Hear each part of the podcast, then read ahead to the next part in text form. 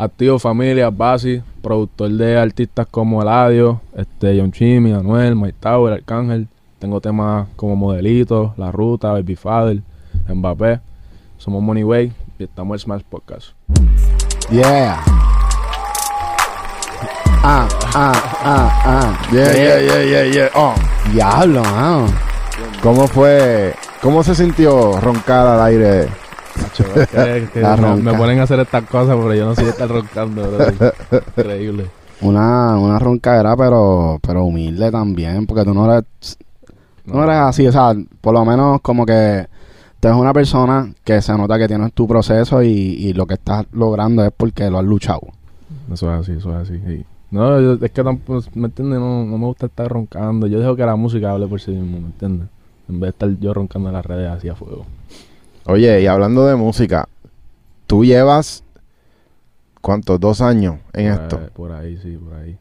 ¿Cómo tú pudiste sacarle ese dominio a hacer música? En verdad tiene que ver con... Y es que yo siempre he sido amante, no hacía pistas ni nada, pero siempre he sido amante de la música. Siempre me he escuchado, me ha gustado escuchar, qué sé yo, R&B de los 90, este rock de los 2000, rap de los 2000, de ahora. O sea, yo no, no tengo nada en contra de ningún género, ¿me entiendes? Y escuchando la música, tanto música que, que yo escuchaba, la estudiaba así, pensándolo. Y después un día me motivé a, a hacer ritmo. ¿Cómo así? ¿Cómo así? ¿Por qué? Pues yo empecé escribiendo, real, yo empecé escribiendo y entonces dije, tantas pistas escuchaba en YouTube como que nada me corría. Y yo que soy un poquito más independiente, dije, bueno, lo hago yo, a ver si me gusta. Y le cogí más gusto hacer ritmo que escribir. Que sigo por ahí, pero exacto. Pero ¿y cómo, cómo tú tienes conocimiento musical de notas, acordes, no, nada? o sea, yo tampoco todavía. Yo lo que hago es tocar después que suene duro. So que tú ibas como que sacando, ¿cómo tú sacabas los acordes? ¿Qué, qué método tú usabas? Yo el- empecé haciendo pistas con loops. ¿me Ok. Y entonces después... Con luz melódico. Eh, no, loop cualquiera, un loop que me gustara. Ok. ¿entiendes? Entonces después, este, como que dije, ya lo, en vez de estar cogiendo el loop de otra gente, vamos a ver si me, monta- me pongo a hacer cosas yo. Y empecé a cliquear. No, yo no, como que, yo no sé acordes ni nada de eso. Yo, después de que suene duro, ¿me entiendes? Y con el proceso uno aprende. Pero empezando no sabía nada.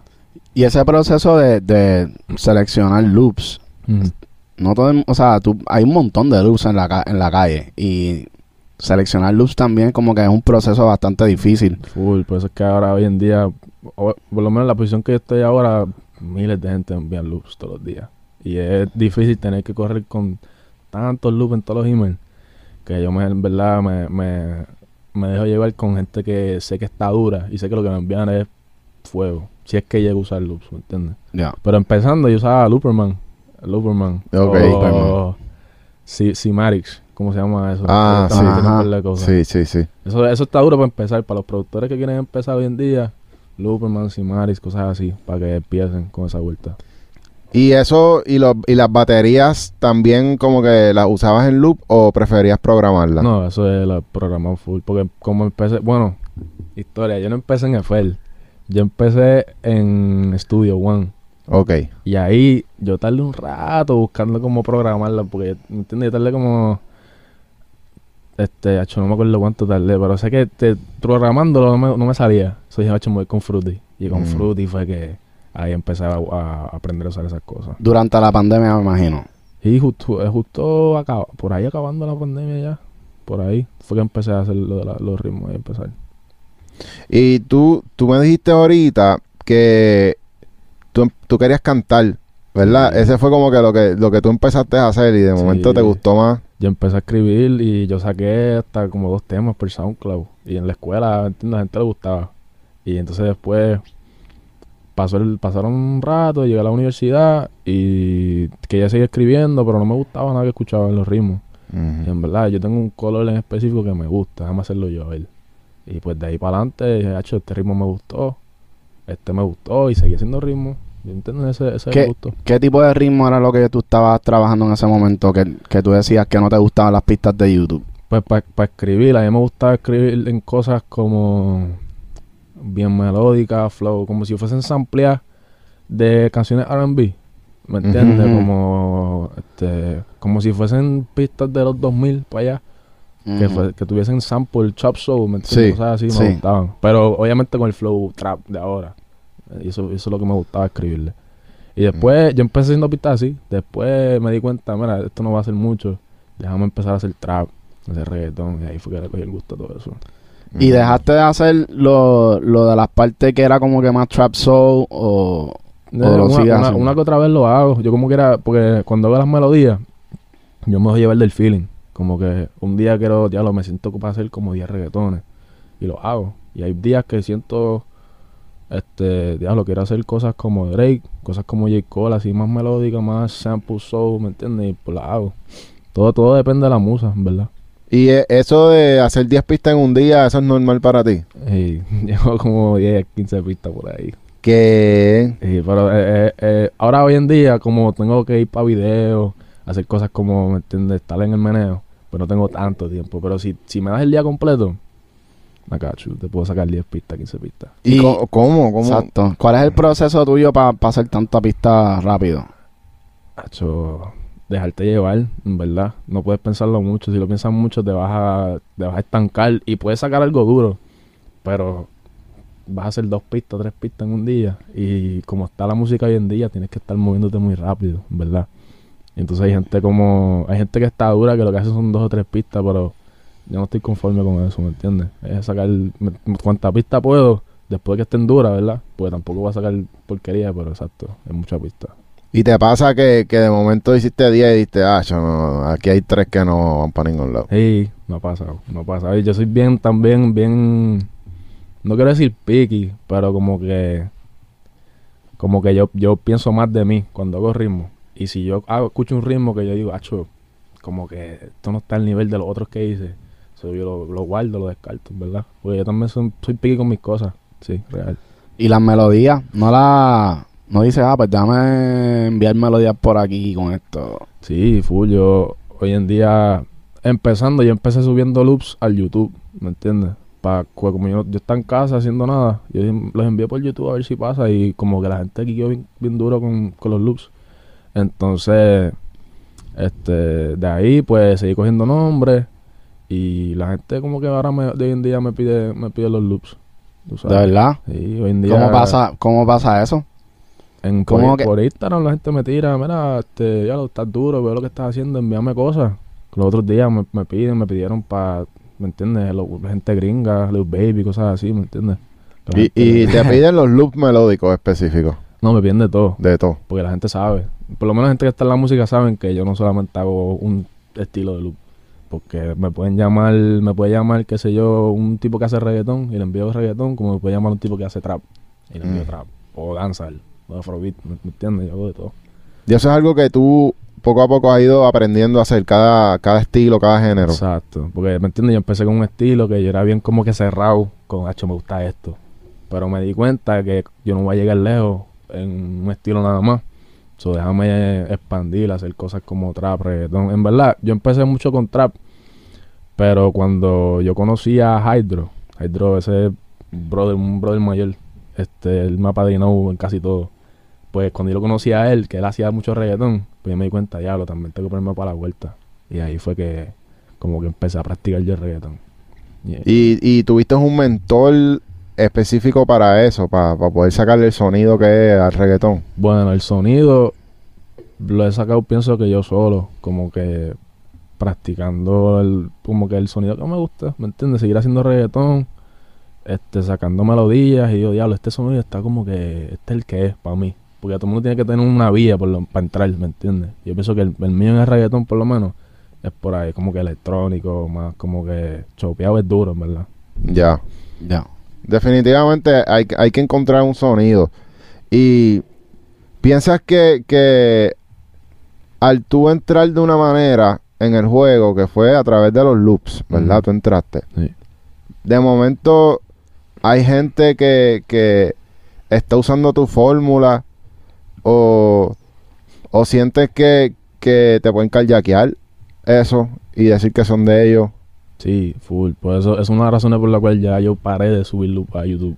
¿Me entiendes? Y solo se lo envío a, a gente close. Como que yo sé que los conozco en persona, sé cómo trabajan, confío en ellos. Pues hay mucha gente también que usan los loops, han usado los loops míos y le añaden una que otra cosita y dicen, ah, si esto fui yo solo, ¿me entiendes? O cogen mi loop y empiezan a hacer cosas iguales a esas, ¿me entiendes? Mm. Que es como que, porque ahí no puedo hacer nada. Cogen mi loop, hacen algo parecido, ah, es mío, ¿me entiendes? Ya, Y lo he visto, lo he visto mucho. Por eso es que yo soy más cerrado con esas cosas ahora. ya. Sí. Y eso lo vemos también como que la gente callaquea flow. O sea, Sí. literalmente Sí. sale un tema, se pega un tema en la calle y de Mm. momento todos los artistas entran al flow, Exacto. callaquean los flows y suenan todo el mundo igual. Lo mismo pasa con los productores. De Sí. momento, qué sé yo, se pegan los dueños de la calle, eh, todos los temas todo que están está saliendo ahora. El house ese Ajá. con trap, sí. Eso, shout out Carbiz y Echo que rompieron feo con ese ritmo. Pero, ¿me entiendes? Una cosa es ser inspirado. Tú puedes ser inspirado. Pero otra cosa es callaquear, exacto. Robarte el flow, quitar, coger, coger lo mismo y hacer lo mismo. Y ahí no vamos a evolucionar, real. ¿Y, y cómo tú te aseguras de siempre, por ejemplo, si en un momento, qué sé yo, creaste un tren y se volvió una moda y todo el mundo está ahora haciendo lo tuyo, ¿cómo tú haces para step it up y mantenerte, entiendes? Que nadie te pueda copiar otra vez. Pues cuando tú estás en una, en una posición de, como suponer, este, cuando entré el maleanteo, que yo pienso que entré el maleanteo de nuevo cuando vino Chimi, que trajo Glizzy Walk, Baby Fight, todos esos temas. Ya. Pues mucha gente ahora va a querer hacer ese flow, pero tienes que estar pensando adelante. Gente como, qué sé yo, como Kanye, que Kanye siempre habla de eso, de que, ok, la moda es esta, pero él está pensando 10 años, 15 años para adelante. Gente como que, que están siempre evolucionando en su cabeza, pensando, ya lo que hice esto, pero yo no quiero seguir haciendo esto toda la vida. Eso es lo que aguanta mucho, mucha gente, productores, artistas, todo. Porque hay gente que llega nueva, que tiene colores frescos. Ya. Por eso es que yo cuando hago ritmos, por lo menos, no me gusta hacer el mismo ritmo dos veces, tres veces. Siempre hacer algo... Puede ser trap, pero un trap que sea diferente al que acabo de hacer. Y reggaetón igual, ¿me entiendes? ¿Te pasa que un artista te pide, ah, yo quiero una pista como esta? Y muchas veces Hazme una igual que me esa. han dicho que sí, porque tengo temas así, por favor, Baby Father, que eso es un Detroit que traímos. Y mucha gente me pide, ah, yo quiero tema, una pista así como Baby Father. Y un, un loco cualquiera, pues dice, ya lo pegué ese tema, o sigue haciendo pistas así con cojones. Nacho, no, porque Está después- difícil, ¿verdad? Sí, porque si hago, si vamos a un tema con Baby Father, ¿tú crees que va a pegar otro tema que se vea igualito a Baby Father? No, bro. No. Hay que seguir evolucionando, hacer otro, otro, otra pista que todo el mundo quiera decir, diablo. Quiero hacer algo así, ¿me entiendes? Tú Ya. siempre te retas en cada pista a sonar diferente. Full, a mí no me gusta estar haciendo la misma pista over and over. Y eso es parte del proceso de muchos productores, que no está mal. Porque, ¿me entiendes? Si tú quieres hacer 15 pistas que se parezcan para un cierto artista, está bien. Soy yo que no, como que me, exacto, yo soy más de esto. No me gusta estar haciendo la misma pista siempre. Real. Mm. ¿Todavía usas loops? Raras veces, real, raras veces. Como yo siempre estoy montando las melodías para otra gente, pues lo hago. Pero que sé yo, vamos a suponer una sesión, no tengo loops suficiente que yo hice.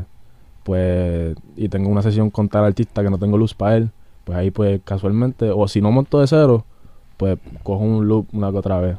Pero real no tantas veces. So, ¿prefieres con, cuando estás con un artista montarles de cero?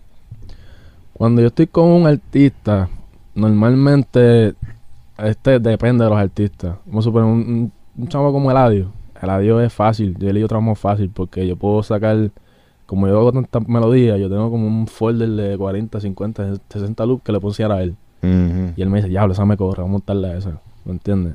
Y entonces pueden haber gente como gente más gringa de los, de los Estados Unidos. A ellos les gusta más pistas completas. Ah, just show me beats, ¿me entiendes? Mm. Este, gente como, qué sé yo, primero que Chimi, porque muchos de los temas que yo tengo con Chimi es así, eh, Davey, toda esta gente. Que son pistas ya. son- sí, exacto, muchos temas así de así. Pero sí. ¿Y cuán elaboradas son esas pistas cuando las enseñas?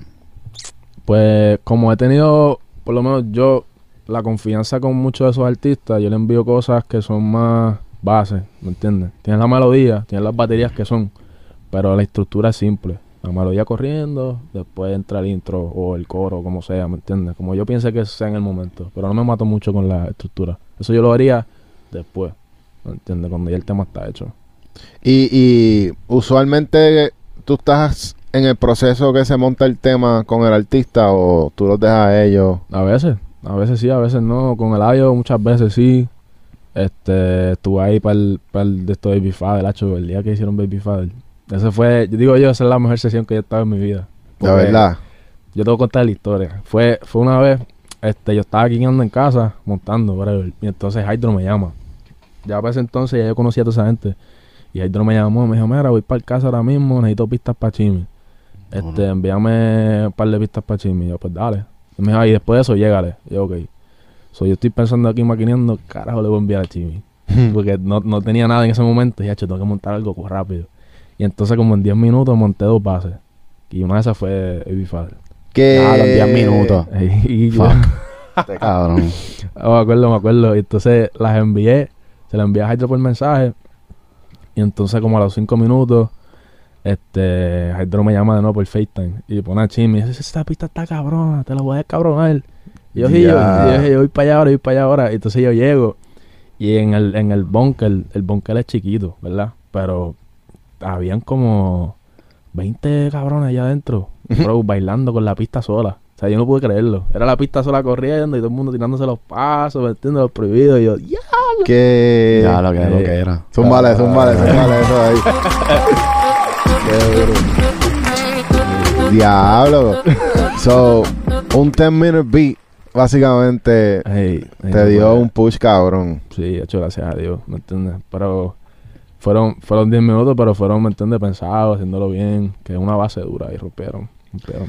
También el proceso de tú llegar a hacer una pista de 10 minutos, o sea, tú te encerraste y estuviste metiéndole horas. Para tú llegar a hacer una pista en 10 minutos es porque tú le, te- le metiste horas a, a, a eso, ¿entiendes? De A ese práctica, proceso. Eh, es parte del proceso. Uno piensa que con dos o tres pistas a la semana tú vas a estar duro. ¿Cuántas horas al día tú estuviste haciendo pistas antes de que tuvieras tu primer placement?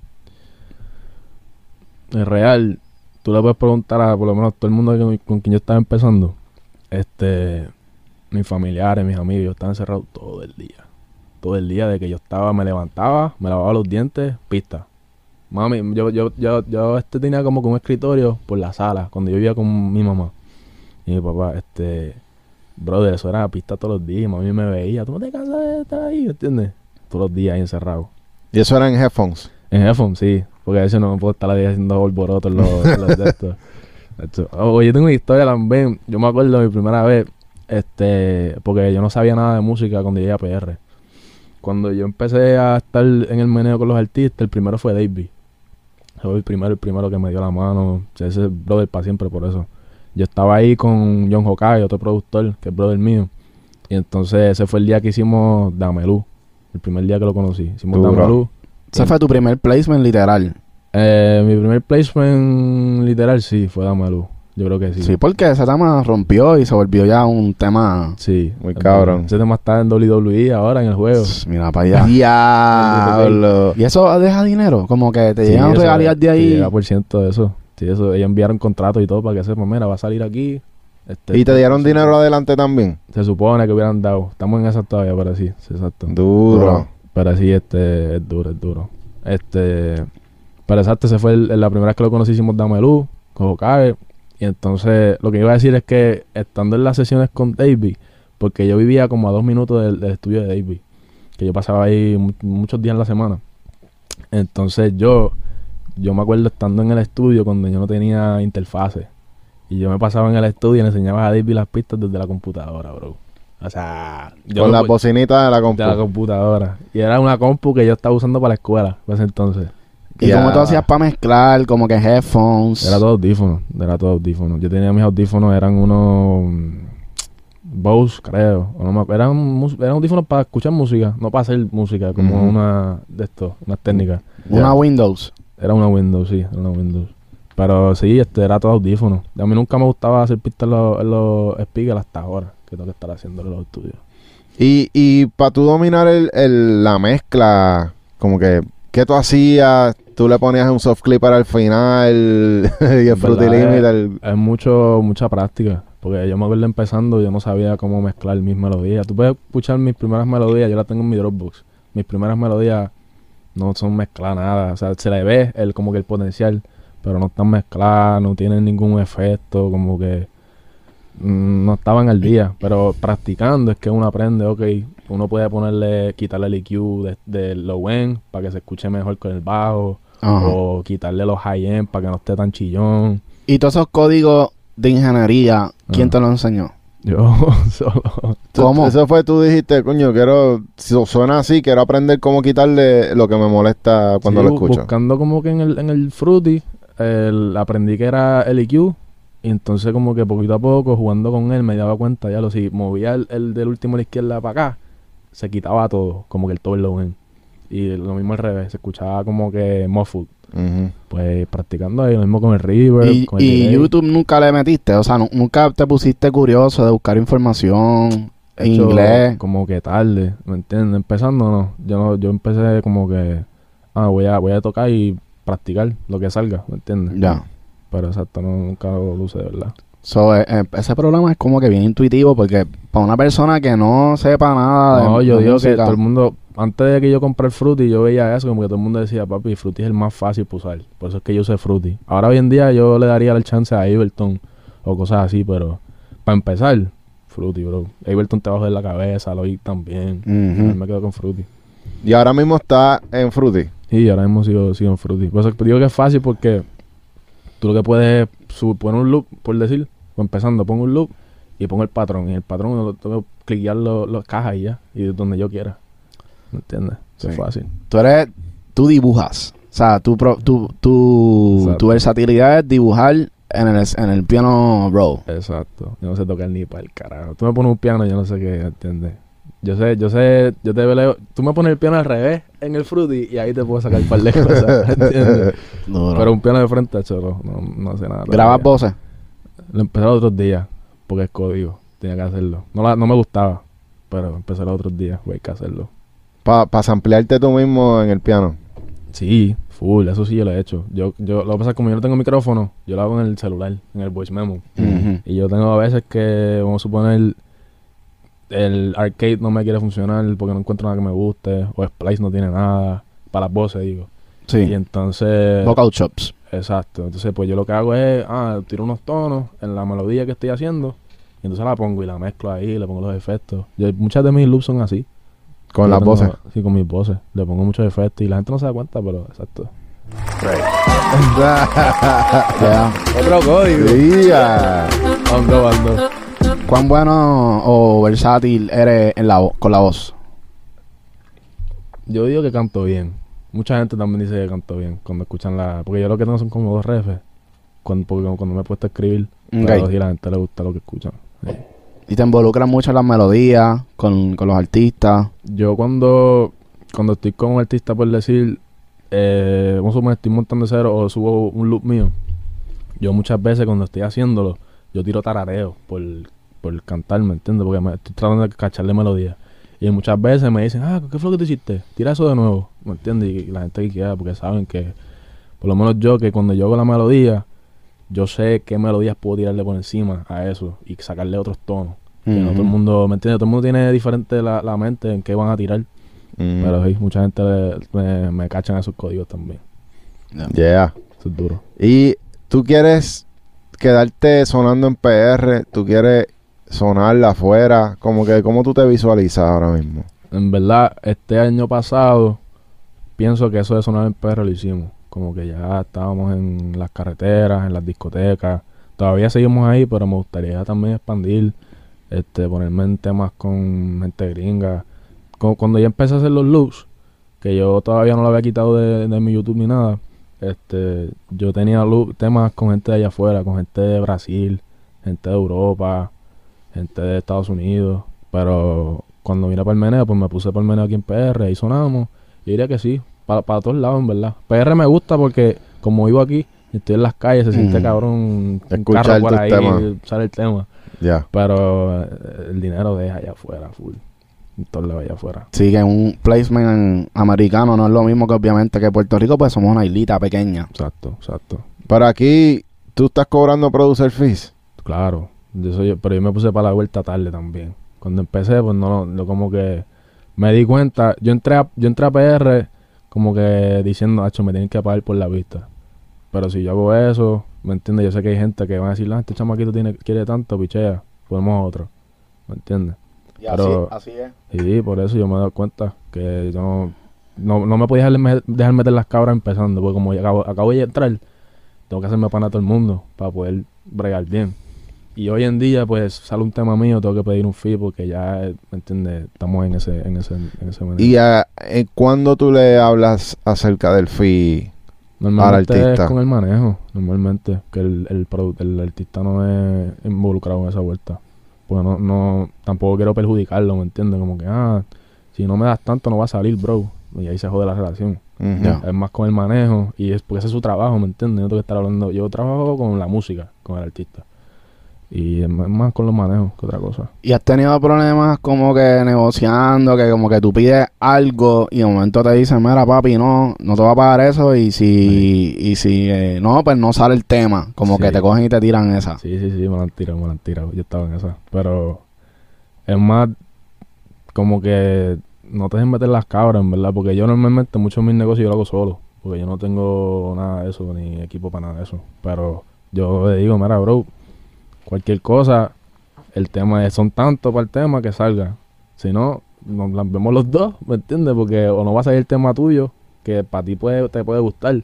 Pero yo también tengo que comer, ¿me entiendes? Mi lado. Es mutuo, en verdad es mutuo. Y no que al final tú puedes usar ese beat y vendérselo a otro artista. ¿Me entiendes? Eso es, cualquier cosa se puede hacer también. Leverage. Porque ya pues obviamente Full. tú creaste una necesidad de que la gente necesita tu, tus loops Sí, y tus mu- mucha pistas. gente, mucha gente ahora me, me llaman o me necesitan o me dicen, ah, necesito esto para esta persona o esto para el otro. Y como ya hemos llegado a ese nivel, pues tienen que entender que está la parte de música, que yo voy a hacerlo full. Después de que me gusta, lo voy a hacer. Pero también está la parte del negocio. Y eso no se puede dejar ahí, porque sí. Cualquier persona te lo puede decir. La música es importante, pero el negocio es adelante. Ok, vamos a hablar de, de Mbappé. Mbappé. ¿Cómo surge, cómo surge Mbappé? Eh, vamos a hablar del original y después hablamos del, del. ¿Cómo surge Mbappé? Pues mira, fue en un campamento con Eladio. Fue, en verdad no fue un campamento, él se estaba quedando allí, en un Airbnb por el Río Grande, creo que era. No me acuerdo bien. Y entonces yo fui con Hydro para allá. Y Eladio, esa fue como mi tercera vez, cuarta vez con Eladio. Quiqueando con él, ¿me entiendes? Todavía haciéndome pana del brother. Ujú. Y entonces, de momento él me dice, ah, conéctate ahí, así, para escuchar lo que tiene. Y yo, pues dale. Y ya ese entonces ya yo sabía que le gustaba escuchar loops también. So yo dije, antes, ¿Cómo, espérate, cómo tú te enteraste? el primer día, el primer día que yo conocí, fue el primer día que yo conocí, hicimos Subway, el Freestyle 5. Mm, Esa fue la primera vez que, ese fue mi primer placement grande, grande. ok. Fue, ese fue ese. Y ese, ese entonces yo aprendí, porque estaba en el estudio con, en el Airbnb en Fajardo con él. Había mucha gente dura, era él, Casey, Jaime Yavi, Hydro. Yo creo que la paciencia estaba allí. Y había para la gente dura. Y entonces Miyavi, él escuchó mis loops. Y yo, diablo, cabrón, esto está duro. Y me y sacó esa, la de Softboy. Y pasa, no pasa ni una semana. Y me dice, mira, la yo le montó, el tema sale en dos días. Y yo, cabrón, ¿qué? y yo, yo acababa de salir de, de, de Baby, ¿me entiendes? Y del disco Yeru. Que esos fueron mis primeros dos placements. Y después al Diablo, radio. Qué cabrón. Eso fue por el Hydro. Hydro me llevó para allá. eh, Rompimos ahí, en verdad. Wow. Pero entonces, este, para Mbappé fue lo, más o menos lo mismo. Fuimos para un Airbnb, empecé a enseñar loops y él montó como en dos o tres. Pero Mbappé fue la más que le gustó. Y él dijo, ya, esto está cabrona. Le saqué el loop, lo puse ahí, puse las baterías rápido y el audio empezó a chantearle. Y en, Y- ese, en ese entonces estábamos hablando de Mbappé. Y él mismo ahí tiró una barra de Mbappé y... Yeah. y- ¿Y esas baterías fue tu idea o él te dijo, no, tirar unas baterías así? No, él se dejó llevar. Yo puse la batería como yo quería y él corrió. Porque él, también se deja llevar. él- obviamente él sabe lo que él quiere, pero él se deja llevar de los productores también. Porque él, él tiene un equipo de productores y él confía, hecho, ese sonido está duro. Como ya. Tuviste que cambiar el pitch, subirle, Sí. bajarle la velocidad. Yo, porque una de las cosas, esto es otro código también, una de las cosas más importantes para un artista es el saber el tono del artista. Porque muchas veces tú puedes tirar una pista flow Jayco, ¿verdad? Pero si no está el tono de Jayco o de Anuel o de quien sea, no le va a gustar porque él no puede llegar allá arriba o allá abajo. ¿me entiendes? Ujú. Tienes que buscar el tono de ese artista. Y ya yo me sé el tono de esos artistas. Dos al tres. Pero, ok, vamos a apretar. Tres. ¿Cuál es el tono del audio? Ah, Eh, busca, puedes buscarlo en online. Busca el tono de Mbappé y te va- vas a entender. Sí. Yo, So- me, di- yo me di cuenta, por lo menos, mis mis temas favoritos del audio eran en ese tono. Ok. Yo me di cuenta. Mira, Corillo, ustedes que están viendo, si saben cuál es el tono, tírenlo en los comments. Sí, exacto. Comenten cuál es el tono que está en Mbappé y, y, y el otro cuál fue. ¿Cuál fue? El. Eh, ¿cuál- qué- qué No, que tú dijiste que, que busquen los otros temas. Bueno, tú Ah, encontraste que- el tono por otro lado. Si, si encuentran el tono de Mbappé, van a saber de muchos de los tonos de, del tem- de los temas del audio. Ya. Que muchos de los palos son en ese tono. Ya está. Se van a dar cuenta. Ese es código. Bueno, eso es Hmm. bueno saberlo porque. Es lo mismo para todos los artistas, él no es el único. Muchos artistas como Jacob, Bad Bunny, toda esa gente suenan duros, pero es porque suenan duros en ciertos tonos, ¿me entiendes? Ellos lo saben, que se dejan llevar por ahí. Tú sabes que yo me di cuenta que en el reggaetón, la mayoría de, lo- de los tonos que se usaban, por lo menos antes, era la menor. No sé si todavía se, se siguen usando esos tonos. No, yo me di cuenta este haciendo cuando empecé a hacer reggaetón, porque yo era más de tonos menores por los, por el trap. Y después me di cuenta cuando haces tonos menores en reggaetón se escucha bien triste, como que además tienes que usar Ujú. major, para entonces esos palos mundiales, la mayoría son major, ¿me entiendes? Hoy en día es Sí. mucho major que a la gente le gusta. Sí, son como más fresitas los tonos, pero obviamente cuando tú le cantas, por ejemplo, la, la que tiene el audio con, con Carol G, Ajá. este, que major, ¿no? es mayor y es como un popcito, entiendo, los acordes son de pop, pero ellos Sí. le metieron el trapeo que se escucha cabrón también. Y So- muchos muchos temas así, en verdad es que también, no sé ustedes, pero yo me he dado cuenta que pues, eh, eh, existe el, mano- el, ma- el minor y el major, pero uno puede jugar entre los dos para las pistas. Porque por lo menos con, lo- con los bajos yo me he dado cuenta, tú puedes jugar con los dos tonos. Así sea minor o major, puedes cambiar la pista por completo. los Y eso te da otra textura. Full. Es, otro, es otra otra vuelta. Este, como en una, un ejemplo, la ruta. En la segunda pista, el bajo se supone que está en un tono específico. Pero hay una parte que o sea, entra el synth bass que entra con otros tonos diferentes. ¿Me entiendes? Que le da otra movie. Se llama, siente más película. So, tú le dejaste el sample que tenía al principio, pero con un bajo diferente para darle otra textura. Exacto, exacto. Y es, es- es código para cualquier otra pista, ¿me entiendes? Jugar con los bajos y entender, ya, este bajo suena duro para esta parte y esta bajo suena duro para otra parte. Ah, yo tengo una pregunta bien cabrona. ahora. y ya, diablo. Está bien dura. Dale. ¿Qué bajos son los que tú usas para sacar tu sonido? O sea, tú tienes un bajo en específico que tú usas en el trap. Que, el trap. O sea, no, no trap, actually. Es más en el drill. El drill. En el drill, ajá. Ok. En el drill, yo en verdad no tengo un bajo en específico como tal. Yo me dejo llevar de. Como yo tengo un pack, pues yo tengo en mi folder. Este están este Trap Kits, Latin Kits, que son los de reggaetón, Afrobeat, Ya. Drill Kits y House Kits. Entonces el de drill, pues ahí yo me dejo llevar de todo lo que tengo ahí. Y yo ya este bajo suena duro para este tipo de cosas. Hay, un- Ujú. hay unos bajos que son muy agresivos, otros que son muy, muy como que fresitas. Yo me dejo llevar de la, la, la vibra de la melodía. ¿Me entiendes? Mm. Por eso, pero son samples que tú tienes, ¿verdad? La librería son de samples. Pero Son wave, son wave. son Sí, WAV. son WAV, exacto. Son como one shot. ¿Me entiendes? Son one shots. Pero tú cuando vas a tocar, tú no usas esos one shots. Tú te inspiras de esos one shots.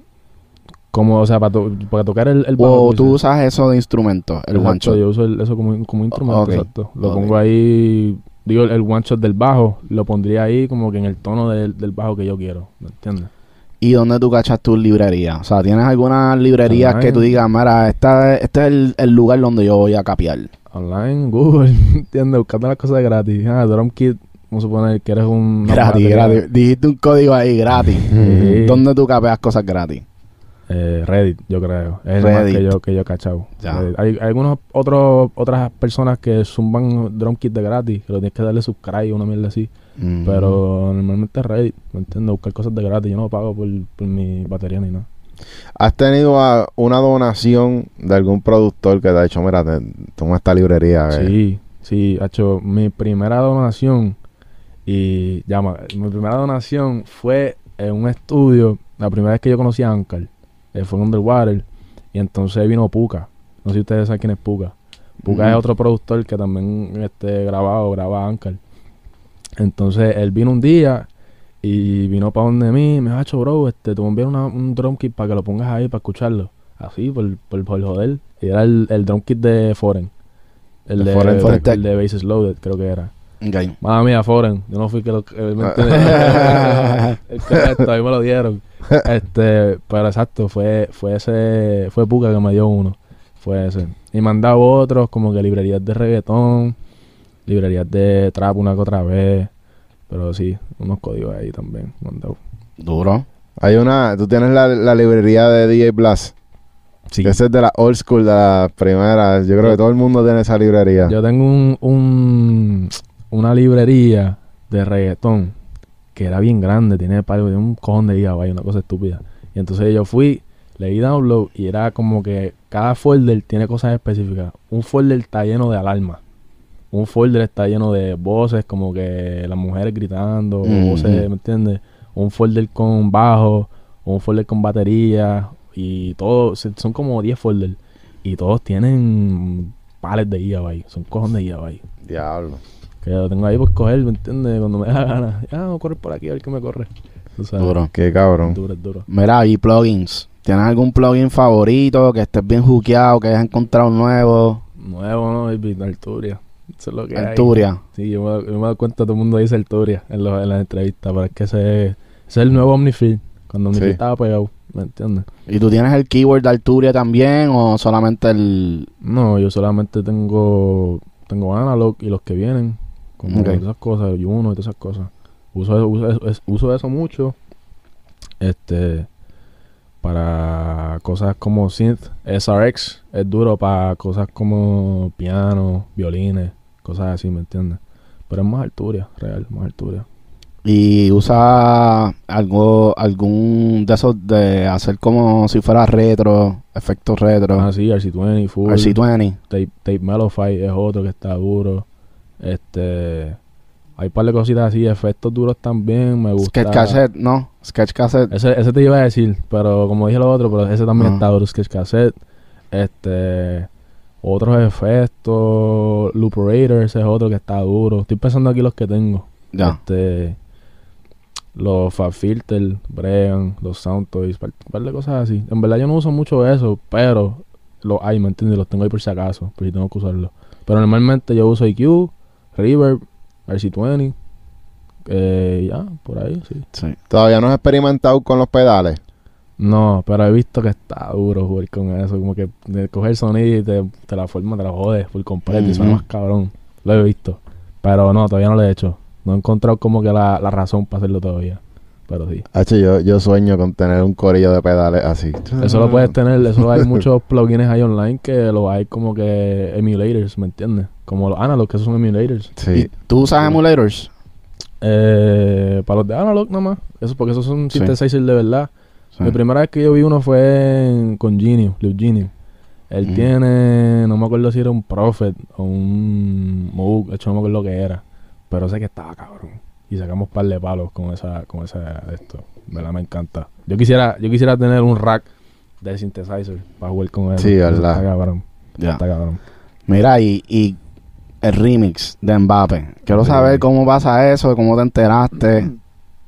Pues un día yo estaba quiqueando en casa de nuevo y entonces y el audio subió un post y no sé qué carajo de ah, este y eso que no he escuchado el remix todavía y yo me quedé de cara a este cabrón y yo le tiré por direct message cabrón que tú hablas como que de remix de qué y ah tú no estás ready y yo no estoy ready de qué Ya. y me tiró me puso la presión ah, ya tú vas a ver tranquilo y yo me quedé con esa duda como que de qué carajo él hablaba normal piché pasan los días y entonces no me acuerdo quién fue, si fue Hydro o este Eladio mismo. Me dijo, ah, este, by the way, el futuro viene por ahí.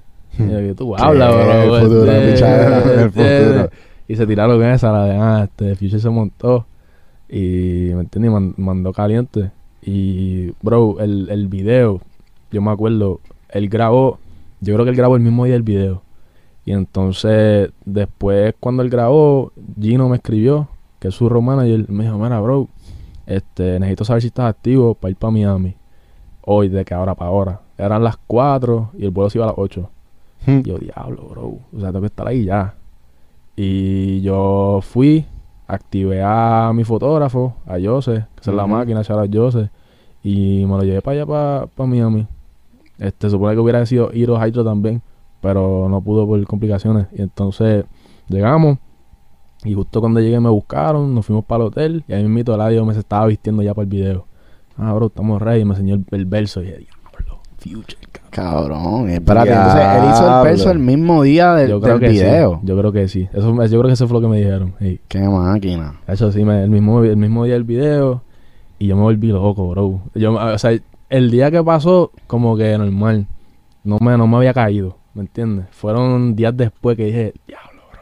Tengo a Future en una pista mía. Puede ser leyenda. Diablo. Claro. Ese es el GOAT del trap, ¿me entiendes? OG, OG, OG. Eso está cabrón. Y eso estaba duro. Zúmbale una ahí por mérito. pero ganó. Pero ganó, pero ganó. No, pero hecho, en verdad estaba duro. Y lo conocimos ahí también en el video. El video se dio duro también. Había para la gente dura. Estaba Radio, estaba Future, estaba Phantom. Estaba todo, la gente, el corillo por allá. Llegó Foreign también por ahí. Hiciste networking ahí, conectaste con un par de gente. Conecté con Phantom, ya Foreign lo conocía. Este, y conocía para la gente también. La, la primera que yo conocía a Foreign, bro, fue la vez que hicimos Gladiador.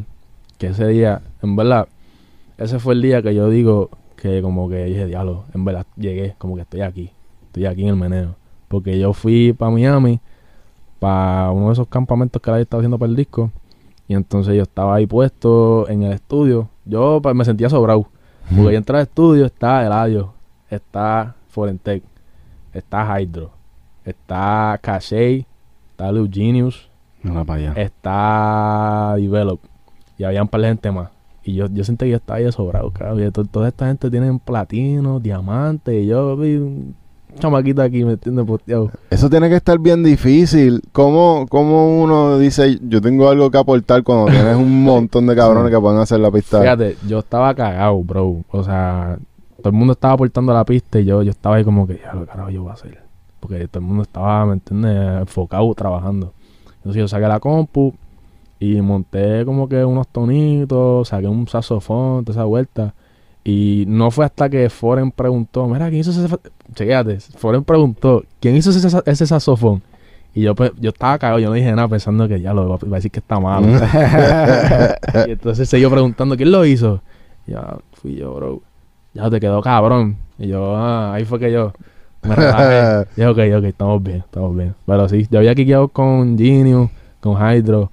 Por ahí fue que conocí a mucha de la gente en ese estudio. Y en ese tipo de situación, cada cual ya sabe lo que tiene que hacer, cómo, cómo uno... ¿Qué es lo que pasa allá adentro? En verdad, en ese tipo de situación es un poquito difícil porque es como que no, no todo el mundo sabe lo que tiene que hacer siempre. Hay veces que tú dices, ah, este es el loop maker, déjalo ahí. Y este es el que hace la- las baterías, este es el que hace el bajo, este es el que hace esto, lo otro. Pero ahí todo el mundo sabe hacer todo. ¿Me entiendes? Que hay que saber cómo manejarlo con, ok, esto sonó duro de tal persona, vamos a ponerlo ahí.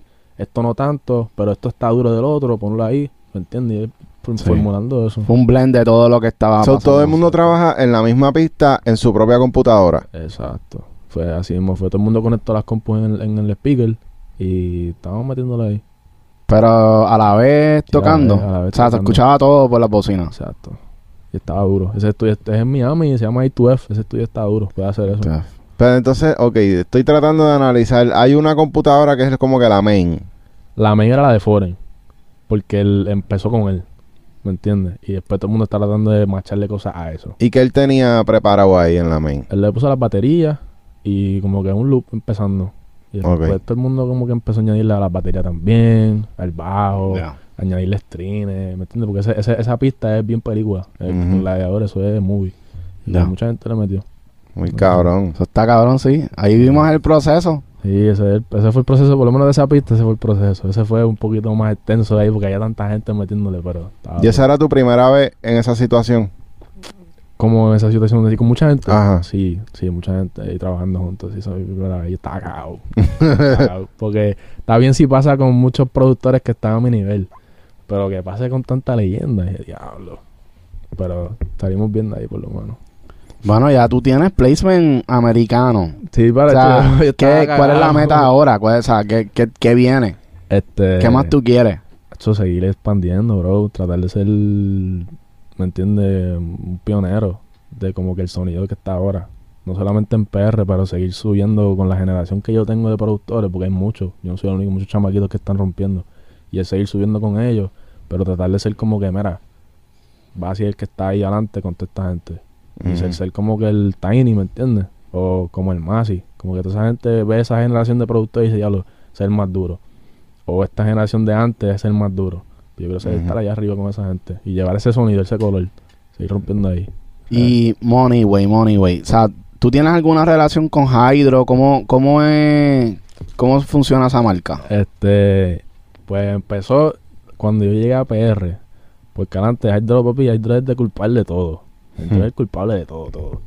Yo llegué a PR de vacaciones. Yo supongo que hubiese estado como tres meses, dos meses por ahí.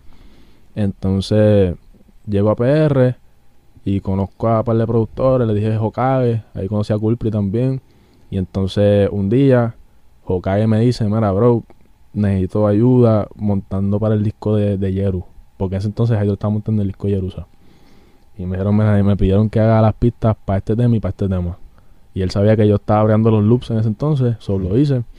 Y entonces Hokage este, lo montó, se lo enseñó a Hydro, Hydro lo quiqueó, le gustó. Y dijo, mira, dile el chamaquito que baje para acá. Y yo, pues dale. So bajamos para Hear This Music, los tres, fuimos para allá. Y este, esa fue el- la primera vez que lo conocí. Porque real, como yo no sabía nada de música latina en ese entonces, yo lo que escuchaba era allá afuera. Mm. Pues yo todavía no sabía quién era Hydro. Lo he escuchado por ahí, pero no sabía quién era Hydro, ¿me entiendes? Y ahí fue lo conocí, un placer, bro, whatever. Y entonces, desde ese día, como que él quiqueó conmigo bien, porque él me vio como que yo era calladito, era reservado, trabajaba, y él como que le gustó eso. Y él me apadrinó, ¿me entiendes? Y entonces, de ahí para allá, este fue que trabajamos en lo de Yeru. Él me puso a trabajar con Chimi. Me puso a trabajar con mucha gente. Eladio, por el Eladio fue por él. Omi, el, el- las cosas de Arcángel. Muchas, muchas cosas han sido porque él me ha puesto en la posición para hacerlo, ¿me entiendes? Y él me apadrinó y me dijo un día, bro, este, tú quisieras ser parte de Money Way. Y yo, claro. Y entonces estamos de arriba para abajo. Yo lo tengo tatuado y todo en el brazo. Duro. Esto por vida. Eso es lealtad. Siempre, siempre. Yo no, yo no he hecho nada, ¿me entiendes? Las cosas que él gana y yo gano, y o sea, las cosas que él gana, yo gano, y las cosas que yo gano, él gana, ¿me entiendes? Eso es para siempre. Ya. Ese es el brother mayor real. Y ustedes tienen un brand ahora que, o sea, ustedes trabajan en ese brand y venden merch y toda la vuelta. Sí, ese lo está trabajando él con Javi. Javi está moviendo las cosas, este, y están vendiendo muchas camisas, muchos jackets, muchos puffers, bandanas, máscaras, tienen de todo en verdad, que eso es, papi, busquen en moneyway.com, toda la ropa, ¿me entiendes? Pero- Y, y achi, por él, por él fue que yo me quedé en PR, porque yo estaba dos meses, tres meses, y entonces yo me iba a ir. Y la última semana que yo me iba a ir, yo se lo dije, mira, bro, este, estamos, whatever, estamos aquí, ¿verdad? Pero yo me tengo que ir para ahí, porque tenía la escuela allá todavía, ¿me entiendes? Y ¿Qué tú estabas entonces, haciendo allá? Estudiando, siendo yo iba a ser estudiando biología, iba a ser veterinario o pediatra, por allá, era algo de medicina. Ya, che. Y a mí me encantaba la medicina. Y entonces, pues, vine para acá. ¿Tú tenías buenas notas? Sí, tenía buenas notas, en verdad que sí. Y entonces, este, exacto, él me dijo, ah, bro, verdad quédate. Y yo, entonces, ¿me entiendes? Voy a estar aquí quedándome haciendo qué. Me bro, confía, estamos montando algo duro, yo tú me quedo. Pero espérate, espérate. Tus papás, ¿qué pensaban tus papás acerca de eso? Porque Sí. estás estudiando medicina. O sea, tú querías ser doctor, cabrón. Ok. Ahora hacer mi- música de la calle. Diablo, No, cabrón. yo, yo estoy seguro que ellos escucharon eso y dijeron, diablo, se jodió la vida, se jodió por completo. Ok, mi, mi mamá era como que más tranquila con eso. Ella, yo creo que ella entendió. Mi papá empezando, hecho, no. Ahora, ahora entienden los dos ya y apoyan full. Pero empezando, papi, estaba como que, ya lo, tú estás estudiando por acá, para entonces irte para allá hacer qué. ¿Qué tú estás haciendo por allá? Porque él no sabía, no entendía la vuelta. Y pues ahora que ven los frutos, gracias a Dios, confían y apoyan. Pero cualquier padre estuviese así, ¿me entiendes? Yo con el mío estuviese así también. Que esté estudiando en LA con, ¿me entiendes? Con nosotros. Y de momento vaya para Puerto Rico una vacación y quiera quedarse. Eso está por Sí, de mente. Está difícil. Y tenías beca para estudiar en esa universidad. Sí, estaba por allá en, en Santa Mónica, por allá. O sea, que tú dejaste tu beca por arriesgarte Porque eso fue un riesgo, o sea, no, tú no sabías si esto se iba a dar de verdad. Pero sabes que como, como era la cuarentena, muchas de las cosas no estaban pasando en la escuela. Como que el baloncesto no, no pasaba, en escu- algunas muchas escuelas eran, muchas clases no las estaban dando, o tenías que estar en tu casa cogiendo las clases. Y dije, en verdad, para estar ahí encerrado en casa con la cuarentena, puedo aprovechar por acá. Y yo dije, mira, en verdad puedo coger clases online anyway, desde PR, porque tú no puedes ir para, para el campus. Y entonces yo dije, mira, en verdad me quedo, me quedo en PR, porque tengo unas puertas por acá también que puede que funcionen. ¿Y en dónde te quedaste? Eh, yo me estaba quedando con mis tíos en Canóvana, por allá. De hecho, gracias a ellos me dejaron, me, me, me dejaron quedarme con ellos todavía, ¿verdad? Ellos son un, un amor real. Que si, yo no, si no fuese por ellos, no me hubiese quedado, ¿me entiendes? Porque no tuviese dónde quedarme. So, he a mis tíos, a mis primas también, a toda, toda la familia, en verdad. Qué bueno que te apoyaron, bro, de verdad. So, yo, yo también me alegro. Sí. Si no fuese por ellas, yo no estuviese haciendo música todavía. Hay veces que los padres, por sobreproteger a los hijos, toman decisiones que... Y es entendible, real, porque si yo estuviese en esa posición, ¿me entiendes? Yo también como que me rasco la cabeza, como que, diablo, ¿tú vas a hacer eso en serio? Yo no puedo dejar que mi hijo haga eso. Pero entendieron, gracias a Dios. Y por lo menos entendieron también porque no iba a estar solo. Estaba con su hermana, ¿me entiendes? Que voy a estar ahí con mis tíos. Pero funcionó. Y cuando ustedes tienen la pérdida de, de Jerusa, porque tú trabajabas con Jerusa, ¿verdad? Trabajaba, yo llegué a trabajar con él justo antes de que falleciera. So, nunca lo conocí así personal. Pero siempre fui fanático de su música. Él llegó a trabajar en una que otra cosa mía antes de eso. Ya. Pero exacto. Y eso no, no, como que no preocupa a tus papás de lo que estaba pasando dentro. Todos los días. Ellos me escriben, ah, ¿tuviste los headlines de las noticias? Pasó, pasó esto o otro y yo, no, mi papi, tranquilo, yo estoy en el estudio, ¿me entiendes? Yo, estoy haciendo- yo no estoy loqueando. Pero ellos, ellos saben como que el riesgo de estar trabajando con, ¿me entiendes? Ese tipo de artistas, ese tipo de meneo. Y es normal, ¿verdad? Eso es parte del trabajo, digo yo. Pero después de que tú no estés implicado, como que traba- metiéndote en esa vuelta tú, tú vas a estar tranquilo. ¿verdad? Ya. Sí. ya. Y, y en la parte de- del contenido musical, tu familia como que escuchan los temas. Mami ahora está quiqueando bien duro. Mami, mami- mami- mami me dijo que le encantó la, la, la ruta. La ella quiere un gatel. uy. A mí me encantó esa. Y no, todas, todas las veces que sale un tema, a ella le gusta. Sí, papi no es de estar escuchando eso. Papi no le gusta eso. Cabrón, ese tema está pegado, pero, o sea, los niños, los niños ¿Tú por viste? ahí. ¿Tú lo viste? Sí, Yo vi que. Chimi, charo Chimi, Chimi subió un story con los chamaquitos del casa ahí cantando la Sí. canción completa. Está cabrón. No, yo, me- yo las veces que yo he salido para la calle y escucho esos temas, hecho, de movie. Porque obviamente tú estás en, estás en la discoteca y sale un tema tuyo. La gente no va a saber que fuiste tú. Pero que quedan bien feos, hecho, es, un- es- es un feeling cabrón, ¿verdad? Es duro. Tú estuviste en el Trap Fest. El Trafes, no, no, no fui para allá. ¿No para fuiste? allá, No. Eso fue un evento súper importante, o sea, mucha gente que fue por el trap, un movimiento, o sea que Cool. Antes eso no existía, que un party de trap así como que tan grande, como que eso ¿Quién, estuvo era- cool. quién- quién fue el, el headline? Que a mí se me, se me olvidó. El, el, Jimmy. Sí, yo creo que Sí. cerró, Oye, fue el había, último. había alguien como... Ay, de la gueto. Ahí de la gueto, exacto, sí, era de- verdad. Es verdad, exacto, sí. Pero exacto, sí fue... Exacto, es que... Real, ese año pasado era de Chimi, bro.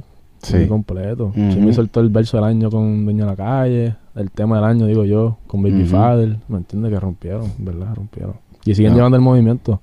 Sí. ¿Sabes cómo es la vuelta? ¿Y hacia dónde tú lo ves que va ese movimiento?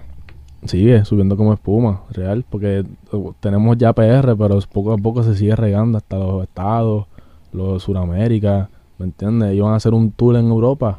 ¿Me entiendes? Que eso está cuadrándose para hacerse, que es duro. Eh, son- son- en verdad, el, el trap cogió como que un, un revive, ¿me entiendes? Cuando llegó el brother. Sí. Porque era mucho reggaetón, mucho, mucho cuando llegó, ¿cuál fue? ¿Otro trago era? O uno, uno de esos Ah, sí. temas, que- el, el tema de Sech era, ¿verdad? Ajá, eh, sí. Que eso explotó. Es que eso fue una, una época también, todo eso. Por eso que vino ese y después vino Si se da.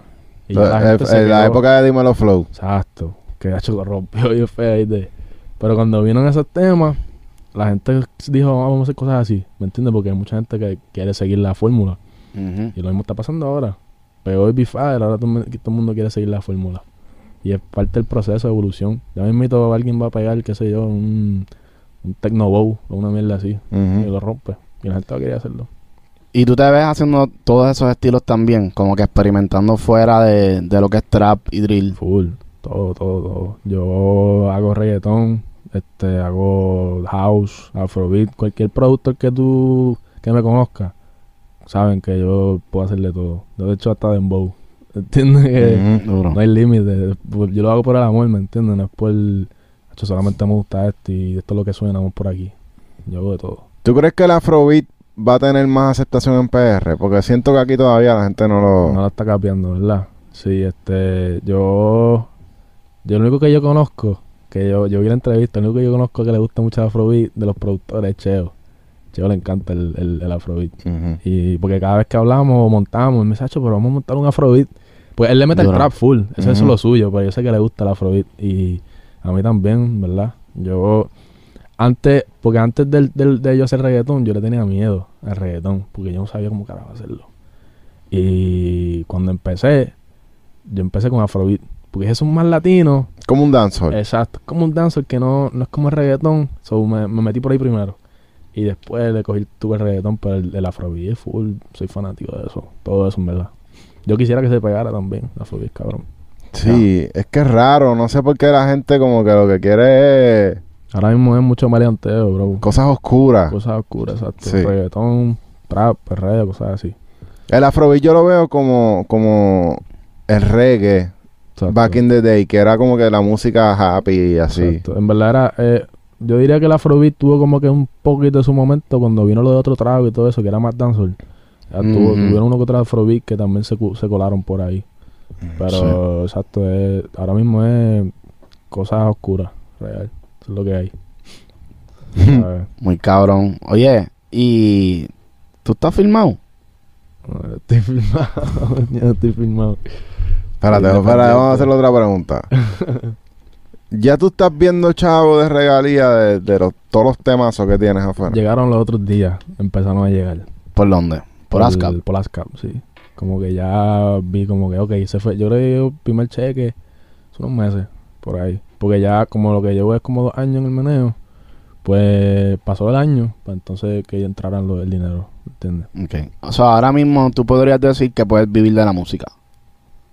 Sí, yo diría que sí, que puedo. En estos momentos. ¿De las regalías nada más o del de- producer free? De todo, sin producer fee no creo que pudiese. La regalía todavía no está al día, ¿me entiendes? Pero el producer fee sí, este, las cosas que yo haga fuera de eso, como las pistas que yo venda online, que todavía una que otra vez lo hago, los loops, ¿me entiendes? Que si quiero lo puedo poner a hacer también. Pero exacto, por el momento sí, digo yo. ¿Y tú tienes temas tuyos que están sacando como, como artista en tu canal o solamente lo estás haciendo como feature artist? Todavía- ahora mismo estoy haciendo feature artists. So, yo creo que eso es uno de los logros de este año, diría yo. Ponerme a sacar mucho, mucho de featuring. Ya. Porque yo diría que tengo el, el, el ranking para hacer, sacar temas yo solo.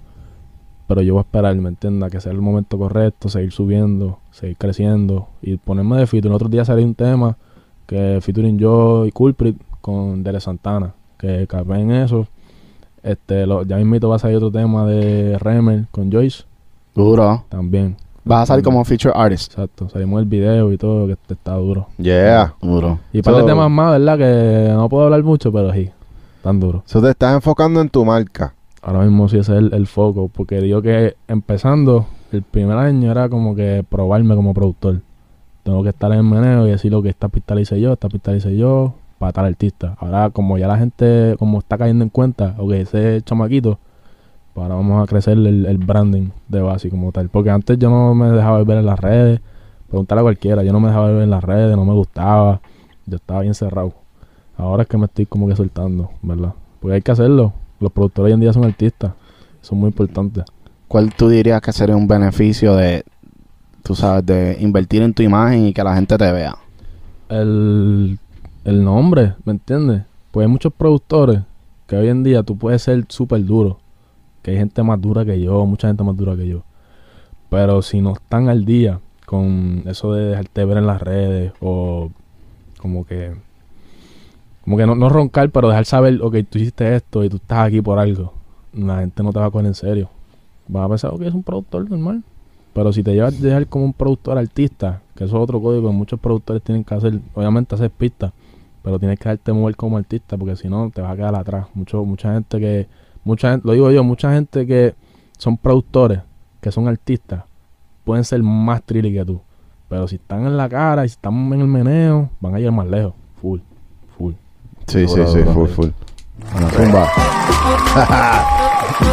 ¿Cuántas lleva? Cuatro. Está bien, está bien. Mira, y, y el AI, AI ¿has, has- has jodido con eso? Tengo ¿Qué tú miedo. crees de eso? ¿Tienes miedo? Le tengo, Cuéntame. le tengo un miedito a eso. Pero yo, yo le he hablado con un par de gente, con Jaime, yo lo mencioné como que, hecho, pues, tiene que haber una manera de nosotros usarlo, pero que no joda la, la integridad de hacer música, ¿me entiendes? Como que tampoco es rely on that shit, como si fuese un loop o algo así, que ya, eh, eso es lo que me da, vamos a usarlo y ya. Es tratar de usar eso e incorporarlo a nosotros, a hacer pistas y crear, seguir creando. Eso es lo que nosotros hemos hablado, porque la computadora recibe instrucciones Mm.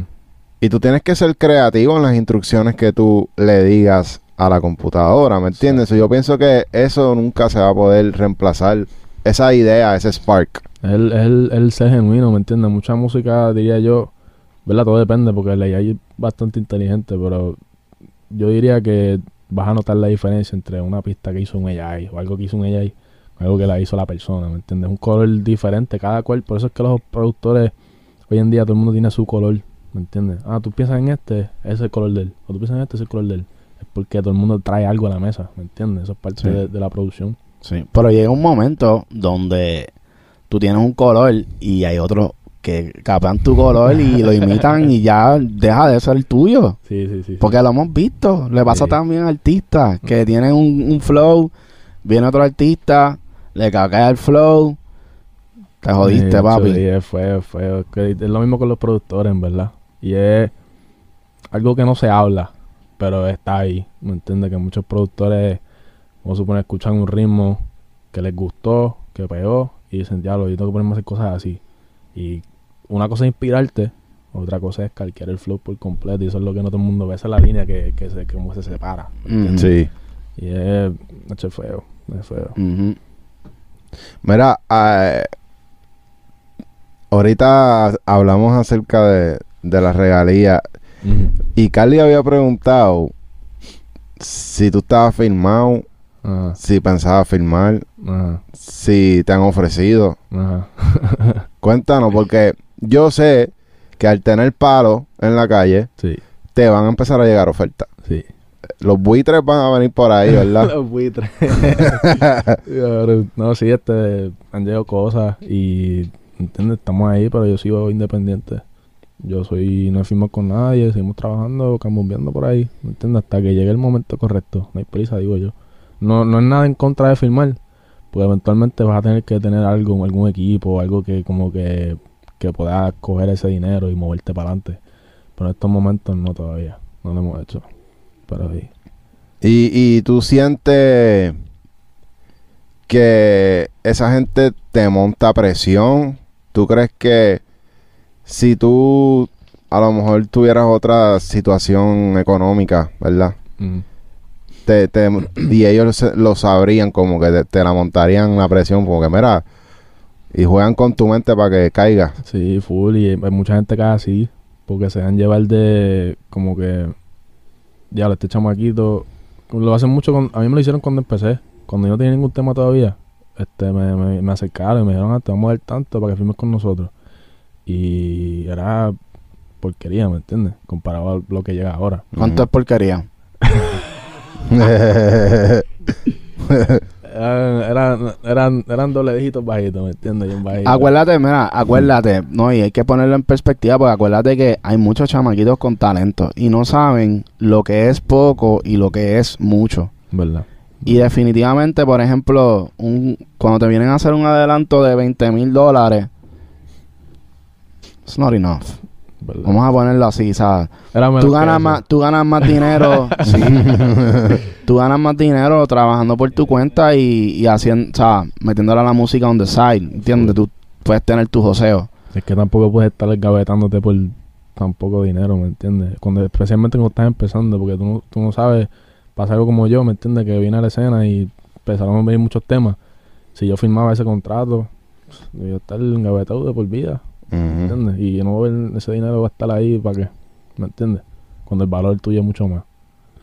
Ya tú sabes. Bueno, cuando te empiezan a llegar negocios sin tú filmar, es porque hay una necesidad. Full. O sea, la nece- eh, quiero tu loop, quiero tu beat, ¿entiendes? Cuando eso pasa, pues ya, eso es leverage. Full, full. Eso es, eso es como que en el, empezando, ellos te, si, si no tienen, no estás en nada, como me hicieron a mí, que me ofrecieron un contrato, es para ver qué pasa.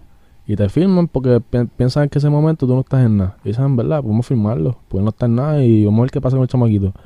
Pero ahora cuando estás en un nivel alto, te va a estar tirando todo el mundo, ah, te queremos dar tanto por esto, tanto por esto. Y, ¿me entiendes? Mucha gente se va a vocal pensando en esas cosas, pero tienes que ser paciente y dejarte llevar, que hay un proceso en todo esto. No ¿Cuánto. ¿Cuánto es lo más que te han ofrecido? El número más alto. Ya. Yo dando esos números así, No se puede, no No se puede, no se puede, es confidencial. Está bien, está bien, está bien. Está bien. Pero eh, sí, yo, yo te- me han ofrecido cosas y yo he estado como que relajado porque sé que es parte del proceso, ¿me entiendes? Todavía no hay que hacerlo. Ya. Pero- Esa es buena mentalidad, en verdad.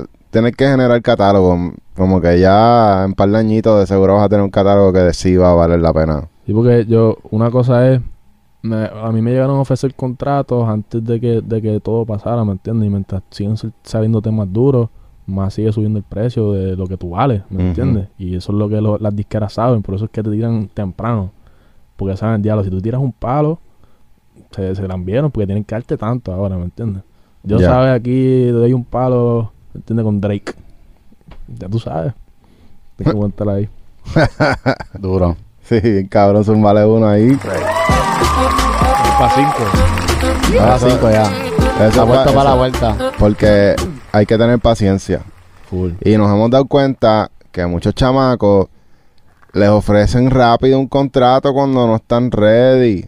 ¿Verdad? ¿Verdad? Y entonces es mejor esperar, corillo. Siempre se lo recomendamos a la gente. Si yo no supiese, yo, ¿me entiendes? Me hubiera invocado. ¿Lo cuánto de esto? Pff, No, no estaba en nada. Vamos para allá. Eso, Ujú. pero mirándola atrás, si yo cogía eso, me iba a joder feo. Feo, feo. Muy cabrón. Bueno, ¿y, y cuál es el, el truco para, o sea, como que un, un indicador que tú digas en este momento es que yo estaría ready para hacer una vuelta a un contrato o lo que sea? Este, cuando. El, el catálogo, cuando.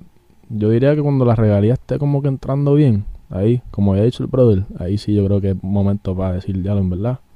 Si estoy viviendo bien de esto, puedo pagar la- el contrato, vamos allá. Pero también es, es- es mucho con, con los temas. Como que. Yo no, yo no estoy diciendo que yo no estoy en el momento para filmar. Pero. pues, pienso que podemos aguantar más, ¿me entiendes? Y seguir sacando más temas y seguir creciendo porque. Yo voy a hacer esto de por vida, ¿me entiendes? Temas van a seguir saliendo. Que eso es parte del proceso. Eventualmente va a pasar, pero no estamos ahí todavía. Ya. duro. No, y está- eso es una buena mentalidad. Como que esa es la mentalidad que debe ser. Uno debe aguantar hasta que sea el momento correcto. No hay prisa, eso es parte del proceso, ¿me entiendes? Ahí está, Corillo. Bueno, va así. Estamos haciéndole la entrevista. Yo diría que esta va a ser la primera entrevista de su carrera. Eh, es verdad, por ahí. por Porque ahí. queremos hacer un update. Vamos allá. De aquí a un par de meses, de seguro, Un update. vamos a hacer un update y vamos a hacerte las preguntas de la regalía Yo- otra vez. el de, el de fue, ¿verdad? De Castle, sí, sí, un update. Castle, ese es mi brother. Ese es duro. Yeah. Cuando tengas tu primer publishing deal, vas a venir aquí y nos vas a contar cómo fue ese proceso. Sí. Cuando, cuando llegue ese, ese momento, les tiro. Para Sí. entonces explicarle, mira, pasó Sí. esto, pasó esto. Sí, y que nos cuentes eh, eh, qué, qué te vas tripió del proceso, qué te gustó del proceso. Full. No, eso, eso es también muy importante para los chamaquitos hoy en día. No solamente para filmar, sino para buscar los splits de los temas también. ¿Me entiendes? Que mucha gente se, se envuelve en eso, se van a meter las cabras. Que estar, estar al día con la parte del negocio de la música es súper importante. Si Tú no, atrás. Los splits los filmas durante, antes, después de la sesión. Eh, de- depende, hay veces que hay veces que salen el tema y el split ni me lo han enviado. ¿Me Hmm. entiendes? Que hay que estar el día con eso, poner la presión, mira, no me han enviado nada, vamos para eso. O hay veces que le, hay veces que lo envían justo antes, o te dan tiempo, mira, este le split de este tema por si acá, ya sabes. Ya. Pero todo depende, en verdad. Muchas disqueras son diferentes. Algunos saben hacerlo y otros no. ¿Entiendes? Ya. Ya. Bueno, ahora sí, Corillo. estamos activos. Gracias, Basi. De Gracias verdad que súper agradecidos con todos los códigos. Estás rompiendo. Sacó cinco bendiciones. Cinco, cinco. Eh, Me quedé cinco cortos, pero estamos ahí. Pero está cabrón, como que eres un chamaquito. Loco, tú eres un chamaquito. ¿Cuántos años tú tienes? ¿Entiendes? Yo cumplí los 21. 21. ¿Qué Holy carajo? fuck, o sea, cabrón. Corillo. ¿Entiendes? O sea, Sí. eres una aberración, bro. Estoy Este- súper agradecido, ¿verdad? Súper agradecido que, me quisieran aquí. Duro. La, la vale oro. Muy cabrón. Yo pienso que, o sea, vamos a ver de aquí a un año, pues si ya tú estás teniendo estos tipos de placement, ¿entiendes? Y está entrando ot- otro, otra agua. Mm. Queremos ver tu progreso y queremos ver qué pasa el año que viene y a ver cuáles son los códigos para lograrlo también y, y- y entrar a, eso, a, a esas otras aguas, ¿entiendes? Como que todo el mundo Uy. quiere lograrlo. Full, con el favor de Dios, ¿me entiendes? Seguimos subiendo con el trabajo. Siempre consistente y vamos para eso. Uy, tú. Vamos para eso. Yeah. Bueno, Corillo, ya saben, este es el Smash Podcast. Nos vemos hasta la próxima, Corillo. Activo, activo. Money way.